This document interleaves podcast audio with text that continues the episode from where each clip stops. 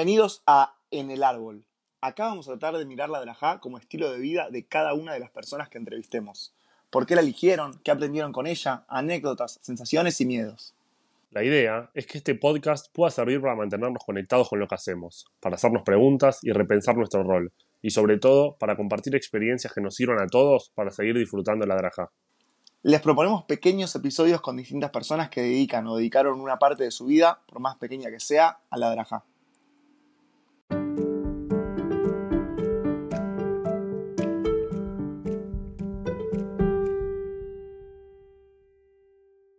Con nuestro invitado de hoy nos hicimos amigos de este lado, siendo Madrid-Kim, compartiendo proyectos y Team. Pero no pasó mucho tiempo para que la amistad salga de este ámbito. Matt Isaac fue Madrid, Mejanej y coordinador en CISAO. Hace un tiempo cerró esta etapa, por lo menos por ahora, y se dedicó a viajar por el mundo en un barco trabajando. Recién llegado del Caribe y en cuarentena hace varios días, lo recibimos en En el Árbol.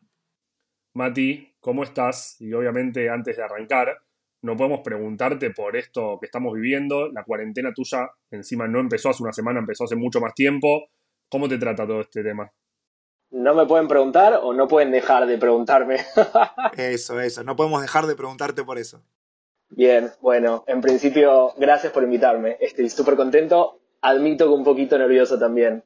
Eh, y sí, llegué directamente desde el Caribe con paso por Miami, por eso me cuarentené ni bien llegué, que fue el 11 de marzo, hace 16 días, así que hace 16 días estoy en Argentina eh, y sin poder haberme reencontrado con nadie aún.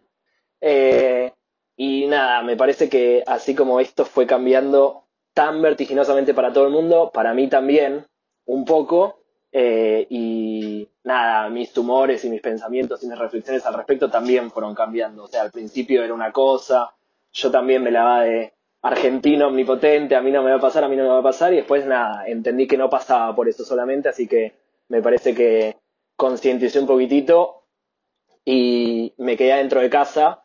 Me gustaría también saber, esto me, se me ocurrió pensando esta respuesta, que probablemente la primera persona a la que entrevistaron hace un par de días eh, pueda haber dicho algo completamente diferente a lo que es la realidad actual. Así que nada, me parece interesante también para escuchar después de cuando termine esto, porque le quiero contar a todo el mundo que me ponía nervioso escuchar la de los otros y no quería que me influenciaran, así que Dano, Cami, Patti y Wolfi sepan que no escuché la de ustedes y las voy a escuchar en cuanto termine la mía.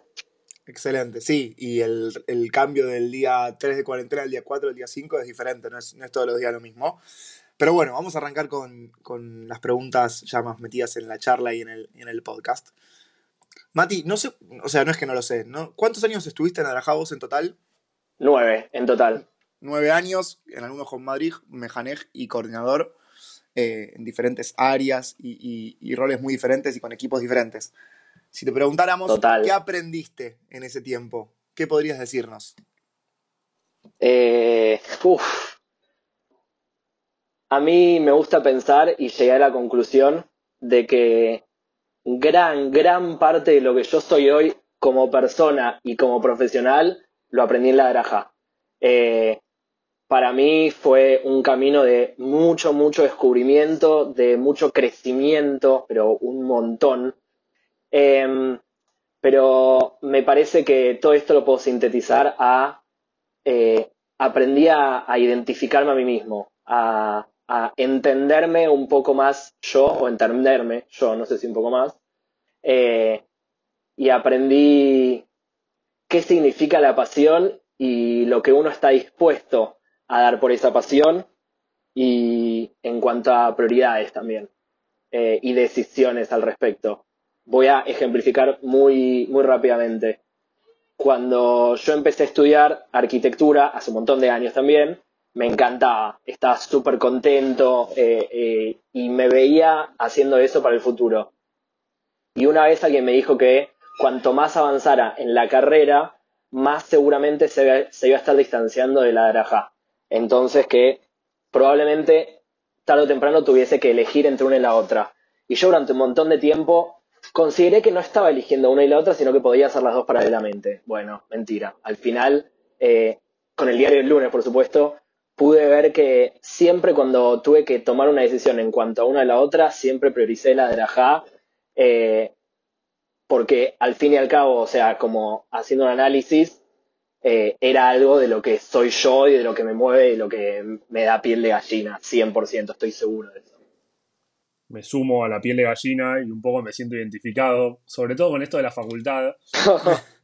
Hablaste de priorizar siempre la Drajá o en general en estos nueve años. Eh, y te pregunto, más allá de que vos decís que tiene que ver con tu forma de ser y lo que te apasiona, eh, en su momento, cuando decidiste ser Madrid, ¿por qué lo elegiste y por qué lo continuaste eligiendo por nueve años? Eh, mira, la realidad es que si lo tengo que sintetizar a una razón, yo fui Madrid por inercia. O sea, yo era a mi modo de ver, eh, un Janij ideal, o sea, me encantaba, iba siempre, te hacía todas las actividades, le recontra ponía onda y en ese sentido me encantaba y quería seguir con eso, o sea, no me no estaba contento con terminar mi camino de Rajatí solamente siendo Janij. Entonces, nada, fui eh, de escuela, también me encantó y bueno, obviamente después quería ser Madrid. Eh, esa fue como la primer elección. O sea, ser Madrid, sí, obvio, por supuesto, no me lo, no me lo replanteé en ningún momento. Y después, año a año, cuando tenía que elegirse y seguir siendo o no Madrid, siempre tuve en claro de que la respuesta era sí rotunda. En el momento en que dejó de ser un sí rotundo, bueno, ahí sí me lo empecé a replantear y, dije, bueno, si tenía que seguir o no en este camino. Em, pero durante muchos, muchos años, o sea, nueve al final, por ahora, como bien dijo Dan, em, durante todos esos años mi respuesta fue casi siempre sí rotundo de que tenía ganas de seguir invirtiendo mi tiempo en algo que sabía que a otros eh, les podía cambiar la vida a ese nivel, me parece. No estoy diciendo que yo les cambie la vida, sino que me parece que el espacio de Arajatí nos cambia la vida y nos toca de alguna manera a todos, o me encantaría pensarlo en realidad, eh, y que por supuesto que me llena a mí como pocas otras cosas en la vida me han llenado de esta manera. ¿Crees que sin ese sí rotundo que está ligado a esto de, tu porqué, de, esto de cambiar la vida, es difícil sostener la tarea, el día a día, lo que es ser Madrid, ser coordinador, ser mejanej? No es la misma respuesta para mí ser Madrid ser coordinador o ser mejanej. Para mí tiene otra carga horaria, física, emocional, psicológica. Eh, yo lo digo para mí mismo. Para mí las cosas son a todo. O sea, yo creo que en todas las tareas y en los proyectos que emprendo dejo mucho de mí, entonces si me está dando dudas, aprendí que, bueno, quizás por ahí no va el camino y tengo que escuchar un poco esa, como esas sensaciones. Sí, y cualquiera que vio y supo que dejaste una carrera con mucho recorrido ya hecho y de repente te fuiste a trabajar encima de un barco en el medio de la nada, claramente para tomar esas decisiones hay que tener un sí rotundo siempre y está bueno como...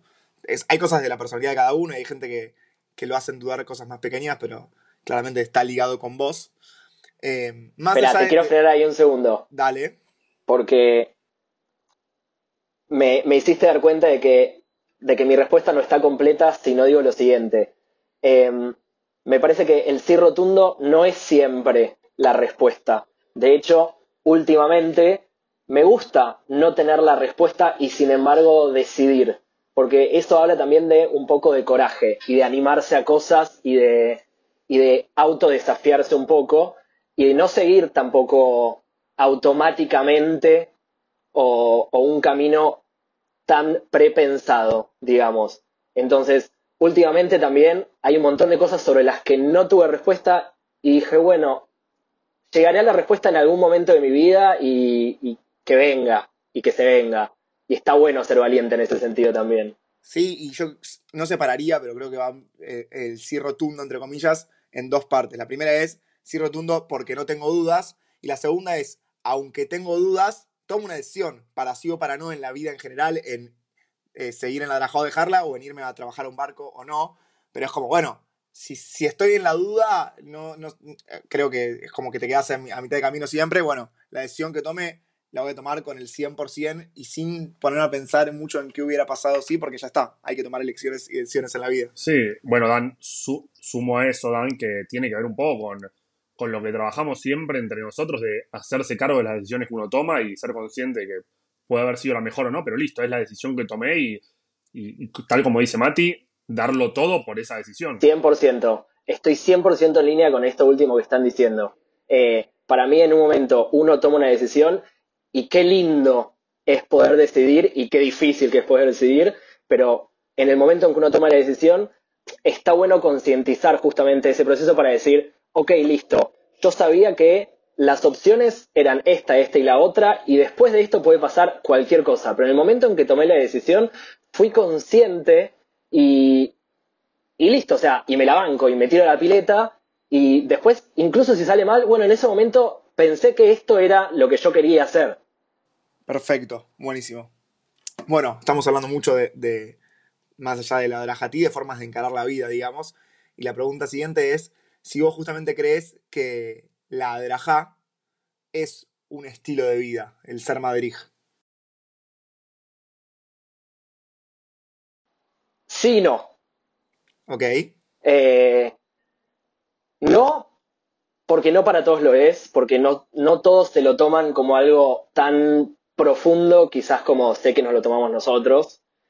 Eh, y está bien que así sea. Y sí, porque me parece que quien sí lo decide, más o menos consciente, está agregando un, un foco sobre su vida.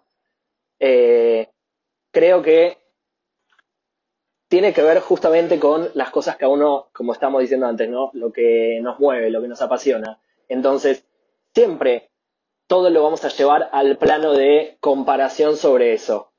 Em, me parece que, no sé, o sea, si a mí me apasionara construir muebles, me parece que lo vería todo más o menos desde ese sentido, o sea, desde esa perspectiva de la vida. Se entiende, em, pero, pero, pero déjame repreguntarte o redesafiarte. Eh, es esto de que el que toma, los arquitectos que toman con mucha pasión su profesión, la transforman en un estilo de vida.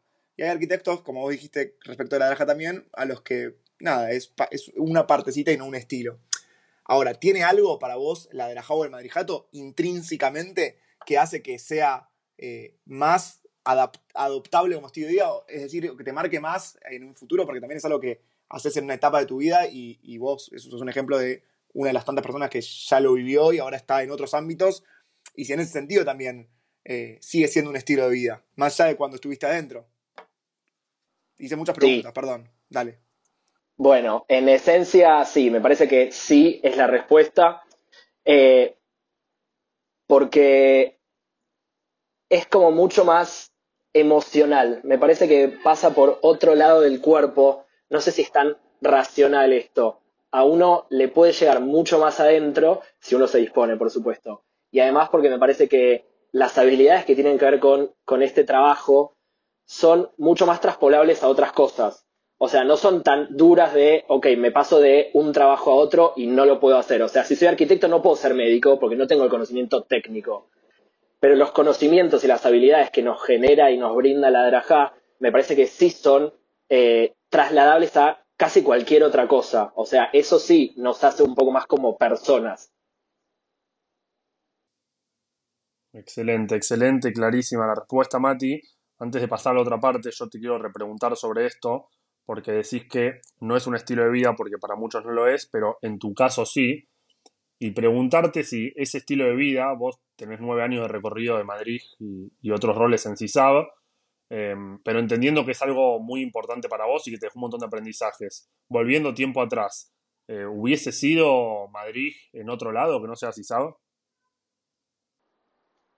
Me lo pregunté muchas veces y de hecho fui Madrid en otros lados que no, que no es Cisado, o sea, Taglit, por ejemplo, Briga, es también otro estilo de Arajá y eso fue como un poquito romper con la burbuja. Pero si te referís a fin de semana, fin de semana, o sea, si, fue, si sería Marís de Maccabi, por ejemplo, y me costaría mucho. O sea, si, si lo despojo completamente de un sentimiento de pertenencia y lo llevo más al plano laboral, eh, sí, por supuesto, pero la realidad es que el sentimiento que me parece que tenemos los naranjas es difícil de, de, transportarlo a otro lado y de comprar la camiseta de otro lugar y sentirla como tal. Perfecto. Bueno, Mati, con esto vamos a cerrar la primera parte y vamos a pasar a una segunda parte, que van a ser algunas preguntas, 10 preguntas, eh, más ping-pong de preguntas y respuestas. Podemos extendernos igual también. ¿Te parece? Sí, dale, obvio.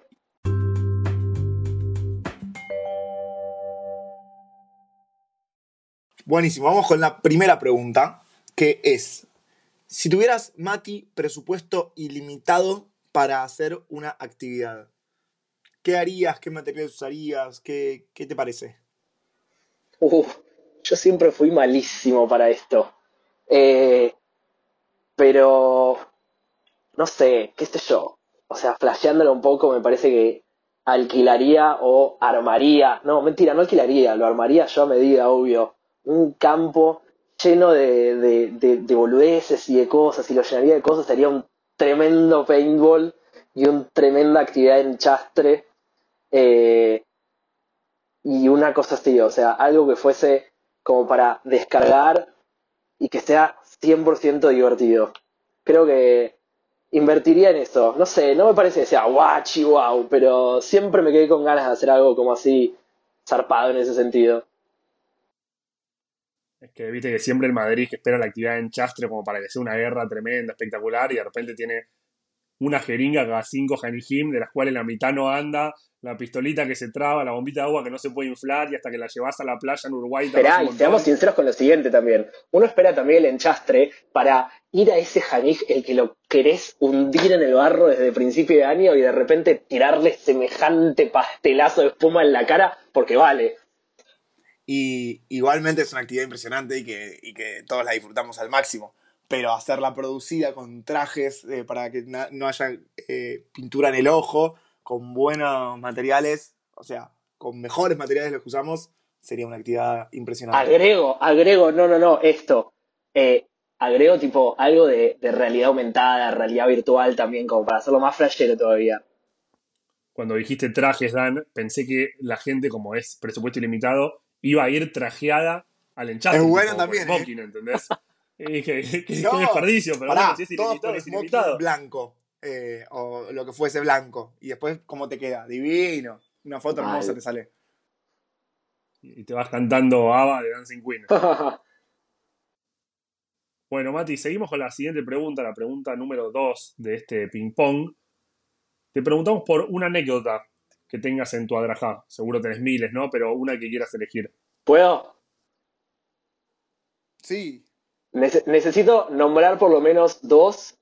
Si la gente está interesada, podemos eh, profundizar sobre eso. Hay una, me parece que ya es bastante conocida, que es Wolf tomando pis.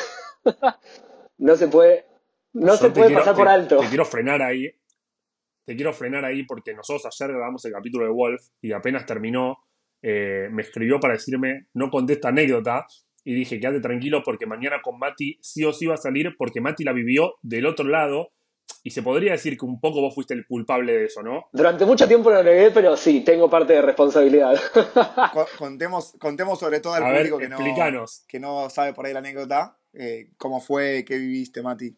Mar, vos ayudame también porque vos en general te, recordás, te acordás mucho más de los detalles. Eh, Básicamente, en ese momento, Draska, todavía se seguía llamando Draska, Wolf era el Madrid, que estábamos en Uruguay, y como para no perder la costumbre, se estaban portando un poquito como el orto. Entonces, listo, chao, se van a dormir, no pueden ni salir al baño. O sea, listo, vas al baño una vez, te vas a dormir y no salís más de la cabaña hasta mañana. Eh, bueno, listo, se van a dormir, qué sé yo, dormían solos porque Wolf estaba en la otra cabaña, la verdad que no me acuerdo de eso.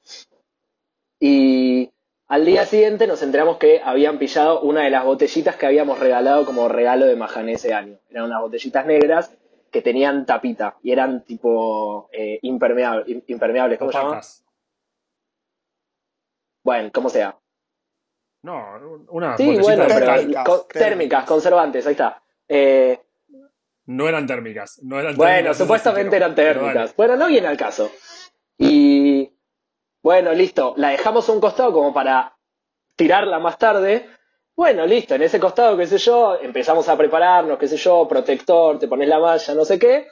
Bueno, listo, la botellita por supuesto no tenía nombre, entonces nadie sabía de quién era. Y agarra Wolf una de las botellitas porque tenía sed y vio que tenía, o sea, la sacudió un poquitito. Te voy a frenar, Mati, te voy a frenar porque te estás lavando la mano de responsabilidad. Pará, El que, y voy a, voy a recapitular un poco. por favor. Maxi Maglis, Maxi Maglis vio que los Hanijim hicieron eso, entonces te dijo a vos, los Hanijim hicieron esto, dejé la botellita ahí al lado del árbol. Vos te olvidaste y en tu afán de siempre levantar todo, porque sos una persona que cuida mucho los espacios y sobre todo los espacios de CISAD y no te gusta que haya basura y separás las tapitas, dijiste, no puede ser. Los Hanijim, olvidándote de esto, los Hanijim están dejando las tapitas tiradas, no puede, eh, las botellitas tiradas, y la agarraste y te la pusiste. Mal, me había olvidado de- de esto, tenés razón. Después, después del Mifcat de la mañana, Wolf se va a ir a tomar el Rocutan, la última pastilla, la De su vida. 180. De su vida. La última pastilla de su vida. Sí, merece el aplauso. Y te dice, Mati, tengo que tomar algo. Vos tenés, y vos ahí te acordaste que tenés una botellita con agua que encontraste ahí tirada y le das eso para tomar. Pero fue sin querer, podés- fue sin querer, Mati. Fue sin querer, fue sin querer, pero. Pero Mati, en el fondo sabía lo que era, pero no lo sabía en realidad. Claro, claro. Marto, Bueno, deberías haberla contado Mati- vos desde el principio, ¿eh? Porque No importa. ¿Y ahí qué pasó? Ahí vos le diste la botellita Wolf y no sé cuál fue la reacción de Wolf, porque yo ahí estaba en otro lado. O sea, si mal no recuerdo es lo siguiente, después Wolf va a confirmar. Eh, Wolf la huele y dijo, bueno, debe ser jugo. Porque dijo, tiene, tiene olor raro. Toma un poquito y dice, mmm, qué gusto raro, pero bueno, debe ser jugo que debe haber quedado, se debe haber calentado y listo. Y después, esto sí que realmente no me acuerdo, cómo llegamos a la conclusión de que lo que estaba tomando Wolf era pis. Y esto fue en un mifcad de todos. Yo me entro a estallar de risa, o sea, incontrolable e incareteable 100%. Y los, los Hanijim se fueron enterando porque en realidad, Mati, cuando Wolf pasa todo esto, vos te das cuenta em, que Wolf estaba tomando pis porque hiciste todo el proceso mental que habías dejado de hacer durante el día. Y Wolf viene desesperado a donde estaba yo con Dani Len, porque estaba Guille ahí, el médico, para preguntarle si le pasaba algo con el Rogután, con el coso, que era su última pastilla.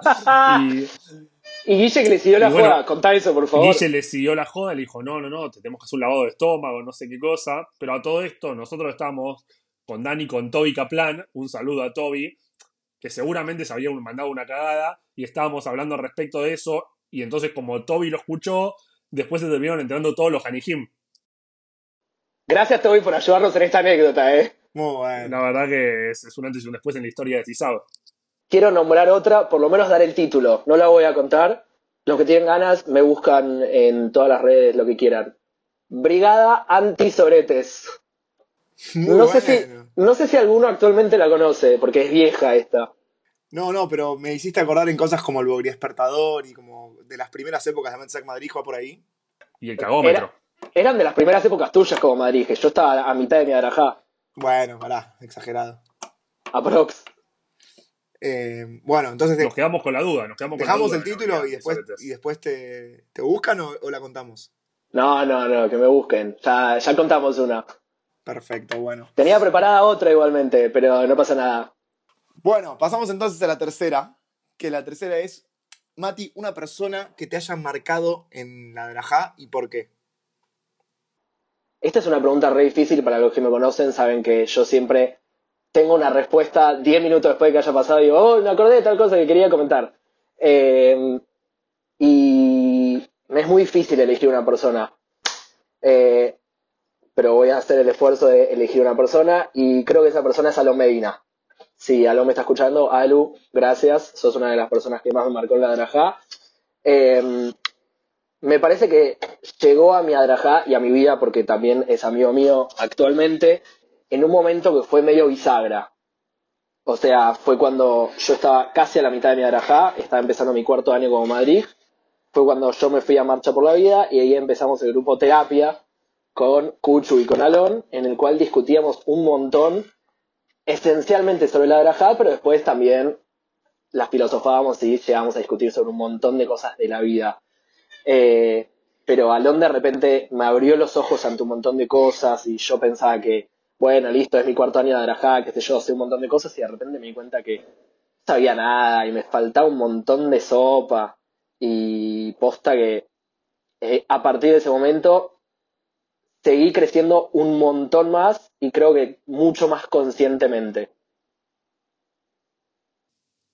nos hemos quedado horas, digamos, el recorrido era ir a comer shawarma y después quedarnos en una casa charlando horas. De hecho, ahí salió el proyecto Kesher, que nunca lo llegamos a implementar, eh, del cual también participaba Tati Glassman, a quien le mandamos otro beso. Sí, y yo creo que, bueno, Hola, no sé, yo, soy, yo soy grande, pero hay Madrid Jim que escuchamos de ese proyecto. No sé si algunos del, del equipo actual, quizás los más grandes.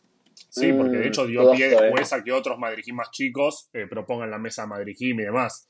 Eh, y como mensaje un poco es, eh, muchas cosas pasan por iniciativa propia y, y obviamente los invitamos a todos a que puedan llevar a cabo todos los proyectos, que en general lo que aprendimos mucho con Mati, eh, no solo de esto, sino también, estoy hablando por vos Mati, pero después de todo lo que nos conocemos me parece que es un poco válido, Dale, eh, nos pasó también con jóvenes y SAB, de que cualquier cosa que quieras liderar o llevar a cabo es indispensable tener un equipo de trabajo.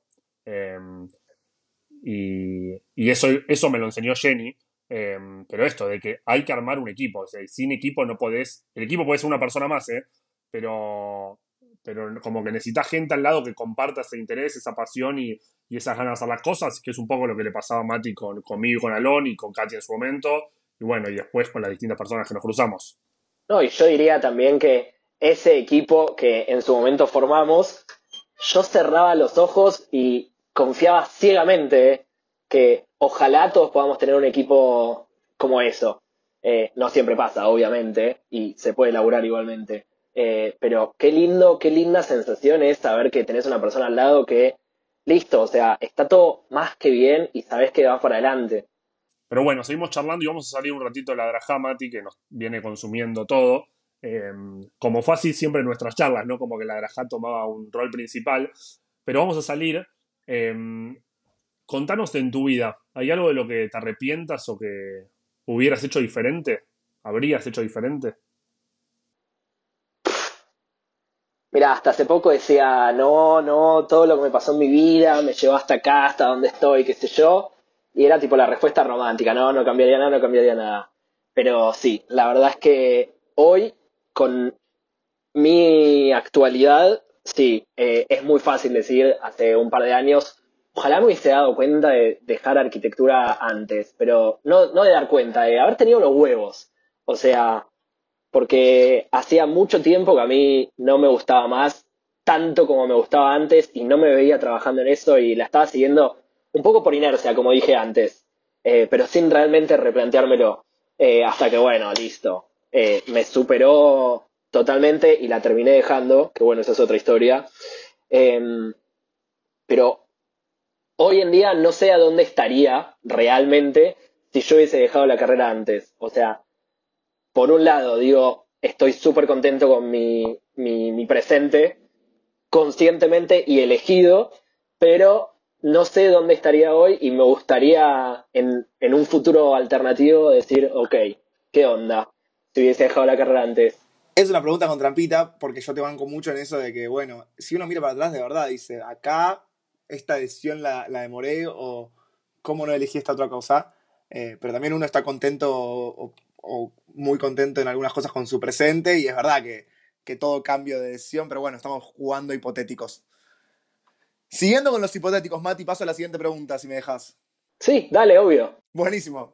Gracias. Eh, la pregunta es, ¿qué crees o imaginás que va a cambiar en la sociedad de acá a 10 o 20 años? El otro día estuvimos charlando informalmente fuera del micrófono sobre algunas cosas, pero bueno, te escuchamos.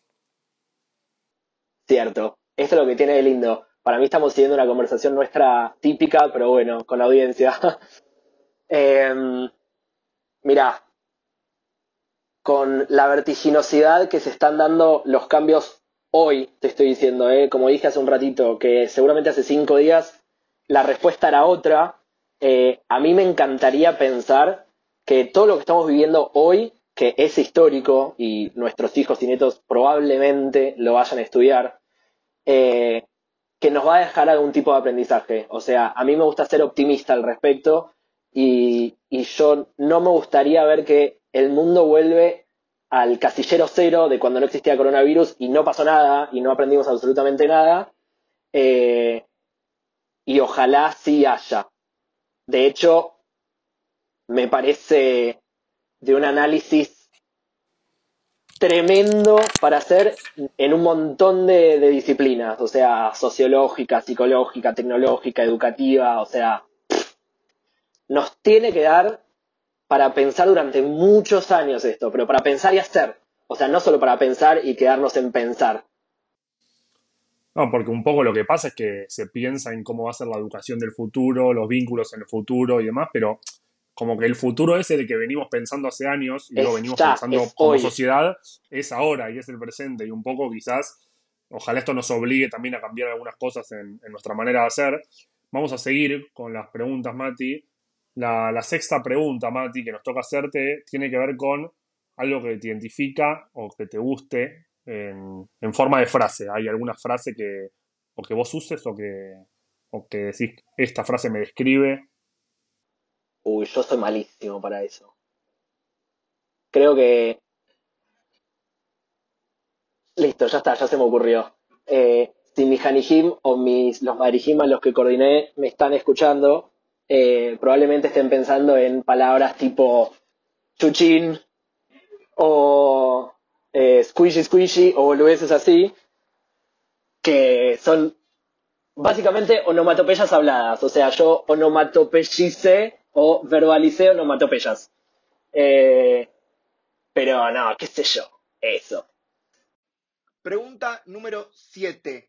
Si tuvieras que elegir un momento de tu adrajá, por lo que significó, por lo que sentiste en ese momento, por lo que fuera. ¿Qué momento elegís? Eh, eh, bueno, no voy a elegir uno, voy a elegir más de uno. El... Elegí uno y después te dejamos nombrar a otros como la anécdota. No, no me importa, yo voy a hacer lo que quiera ahora. Classic Mati. classic, Classic Mati. Em, el primer momento que realmente me emocionó como Madrid fue en mi tercer año de Arajá, que yo tenía MESU, que en ese momento estaban en primer grado, y me parece que la, o sea, la clave de esto es justamente ese primer grado, porque yo estaba viendo cómo ellos hacían un montón de cosas por primera vez que a mí me, no, no, o sea, yo quedaba literalmente muy, muy emocionado.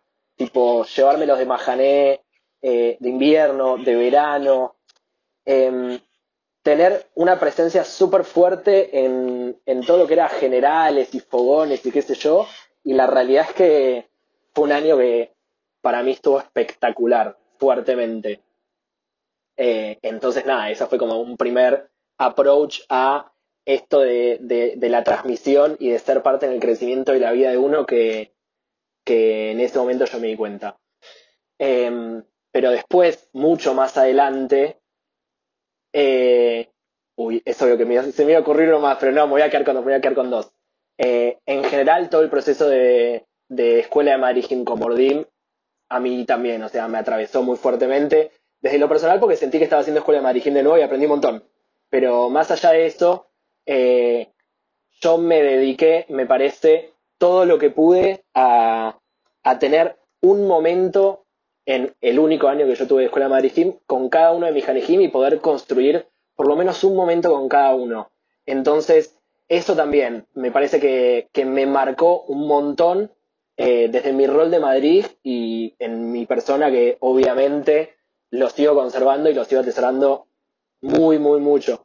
Espectacular, espectacular. Y la próxima pregunta dice, si tuvieras que recomendar un lugar copado para ir a planificar, obviamente cuando termine todo esto de la pandemia mundial y la cuarentena, eh, ¿cuál sería? Dos lugares, de nuevo la gran matiza que vamos a hacer, eh, dos lugares que a mí me sirvieron un montón. Uno fue eh, cuando esté lindo y sea tipo clima agradable, no cuando sea invierno y todo eso, pero Cisao cuando está vacío y relajante, surgen ideas espectaculares, fuertemente. Y la otra es medio, o sea, es medio rara, pero arriba de un bondi. Nosotros nos juntamos a planificar en algunos momentos con mis primeros comadrijim, eh, arriba de un bondi y, nos trasladamos de un lugar a otro y en el bondi salían las mejores ideas. O sea, nosotros nos dejamos un tiempito específicamente de planificación eh, porque era como, el último ratito y qué sé yo, y salían ideas posta, ¿eh? Así que tómense un bondi y vayan a planificar. La pregunta mía es, Dan, que seguramente la tuya es la misma. ¿Se subían un bondi de un lugar que tenían que ir a otro o agarraban el bondi random y se ponían a pasear por la ciudad? No, eh, tampoco para tanto, Mar. No, eh, nos juntamos a planificar en un lugar X, pero después para supervisar teníamos que trasladarnos a otro lugar y cuando lo hacíamos en el bondi, después de un momento dijimos, esto sirve, así que lo dejamos como tradición.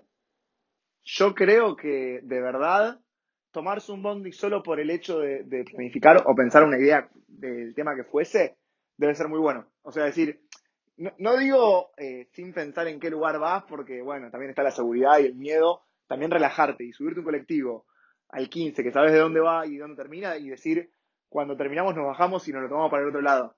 Como es solo con el hecho de planificar acá arriba, debe ser una locura y para mí deben salir buenas cosas, hay que probarlo. Hay que probarlo. Bueno, se viene la pregunta número 9 y no, no está chequeado con la producción, Cuchu, esto, pero voy a hacer algunos anuncios porque me gusta a veces eh, ser disruptivo. Confío en vos 100% eh, y ciegamente en lo que vas a decir. Gracias. Esta pregunta te la hizo el invitado anterior, Mati, que fue Axel Wolf. Uy, qué miedo. Para... Ya vamos a ver cuál es. Él no sabía que eras vos igual el invitado. Eh, esto duró los primeros cinco capítulos y esta va a ser la última vez que este tipo de preguntas se haga porque vamos a, confirmar al aire en vivo que vamos a seguir obviamente con el árbol, que tenemos ya invitados pensados, que ya vamos a empezar a producir los próximos episodios, pero que obviamente vamos a ir cambiando cosas también para darle dinamismo al podcast. Y esta va a ser la última vez que hagamos esta pregunta hecha por el invitado anterior. Uy, cuánto preámbulo. Dale. Sí, sí, sí. me, entregaste fuerte. está, que está muy buena. La pregunta que hizo Wolf es, em, si supieras que te quedan solo 30 días de vida, ¿qué harías? Uy, qué Wolf que es esta pregunta. Imagínatelo no en cuarentena la, respuesta. Menos mal la aclaración. Qué paja que los últimos 30 días sean en cuarentena, ¿no? Ojalá que no pase. Ojalá que le pase a la menor cantidad de gente posible en el mundo. Eh, un poco que estoy intentando forzarme a no guardarme nada y a ser sincero conmigo mismo y a, y a actuar un poco más irracionalmente, ¿no? O sea, como más instintivamente. Eh, pero bueno, todo dentro del contexto de, lo aceptable, ¿no? Eh, pero me parece que perdería cualquier tipo de filtro, y todos sabemos que en muchos casos yo no lo tengo, pero cualquier tipo de filtro y diría y haría todo lo que quisiera. O sea, con la impunidad de saber que durante que 30 días después eh, me muero, eh, no me guardaría nada. Mucha gente debe estar escuchando y diciendo, no sabíamos que venía filtro Mati. Me imagino. sí, aprendí, aprendí. Un poquito por lo menos. Concedémela. Repregunto, Mati, sobre esto. De más allá de no tener filtro y decir lo que quieras, decís de hacer lo que yo quisiera. ¿Hay alguna actividad en concreto que sea algo que vos no querés dejar de hacer? Ejemplifico como las películas tirarse de paracaídas. Sí. Eh, ay, qué difícil. Volar, 100%. O sea, encontraría la, el, mejor approach a volar que sea. Paracaídas para mí no es volar, para mí es caer con estilo, que no es lo mismo. Eh, no sé cuál es la respuesta específica, pero siempre quise volar y intentaría de alguna manera por las mías, o sea, no subirme un avión claramente no cuenta, porque eso no es volar. Eh, pero 100% es volar, ojalá. El que es el que es experto en caer con estilo es Buzz Lightyear. Malísimo, Martín. Bueno, seguimos, seguimos. Esta pregunta tampoco la sabes, Mati. Tiene que ver con una nueva sección que agregamos al podcast que fue idea de Diego Borenhue, a quien le volvemos a agradecer nuevamente y volvemos a mandarle un saludo porque podemos y porque nos gusta mandar saludos. Vamos, hola. Y, la pregunta es de Nico Dardic, a quien creo que coordinaste en 2017 siendo coordinador de Moadón. Sí. Y Nico, Nico Dardic te hizo la siguiente pregunta que dice, si tuvieras que elegir la mejor actividad de tu adraja, ¿cuál sería? Puede ser una hayas planificado, supongo que Nico preguntó eso, pero también puede ser una hayas jugado, supongo, como Janif, como Madrid, en algún Sí, como, como, coordinador, una general, un, algo, una capacitación. Em, no, un proyecto. El proyecto del Majané de verano de Mordim cuando fui a Madrid de Mordim en 2013. Ellos eh, estaban en, en primer año fue un proyecto que tenía que ver con el compromiso y utilizamos como recurso el proyecto aprendiz y creo que, eh, que, les tocó mucho y que a nosotros como Madrid cuando lo tuvimos que planificar también, o sea, lo planificamos con toda, le pusimos toda la voluntad y estuvo re lindo ese proyecto. De hecho, me acuerdo, Jan Divinsky, gracias Yancho, te quiero, eh, que había dicho, al final el Majané dijo, uy, me, quedé con ganas de, tener más actividades con esto. Espectacular. Ese Majané lo planificaste con Pau y con Ludmi, ¿verdad? Con Pau y con Ludmi, así es. Y voy a hacer la gran Matizac y voy a agregar una cosa más también y es un material. El material que más orgullo me dio siempre, no es exclusivamente de mi autoría, eh, fue el robot Pixaturao, que también fue para Mesu cuando estaba en el primer grado. Hicimos un robotazo que la rompió mal. Excelente. Bueno, Mati, em, llegamos al final de las, de las, preguntas. Como te contamos antes, no vas a tener la posibilidad de preguntarle a, nadie del próximo episodio, así como Daniel. Sí. Espera.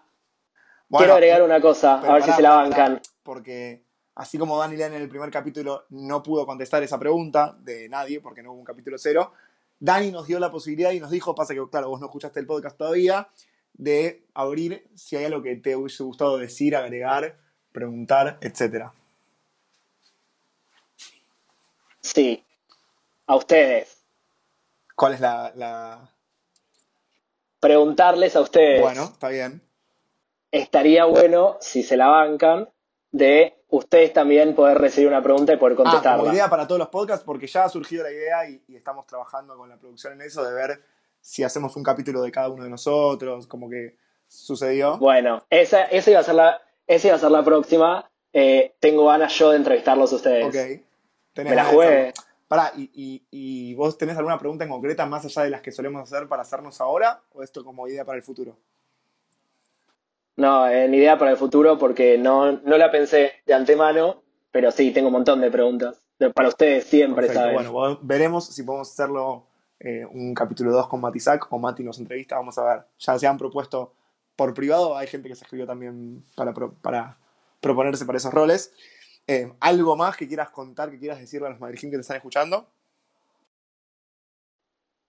Eh, no, nada en especial. Ojalá que, que nada, que todas estas cosas sirvan para, para darnos, para pensar a nosotros en nuestro rol de Madrid, qué es lo que queremos hacer y, y para concientizarnos del enorme poder de, de, impactar en un montón de vidas que tenemos. Eh, de hecho, listo, acabo de pensar una frase que por supuesto que no es mía, pero me gusta mucho y me parece que muchos seguramente la deben haber escuchado y es que uno nunca sabe cuando le está dejando una huella a otra persona. Por lo cual, cuanto más conscientes seamos, probablemente más energías podamos poner en eso y mejor puedan ser los resultados. Pero abrirse siempre las posibilidades también de que a uno nos, nos impacten.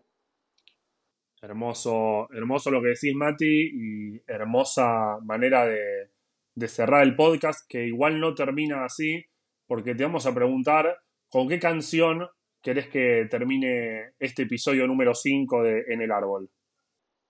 Vamos a terminar para arriba y pongamos Andas en mi cabeza.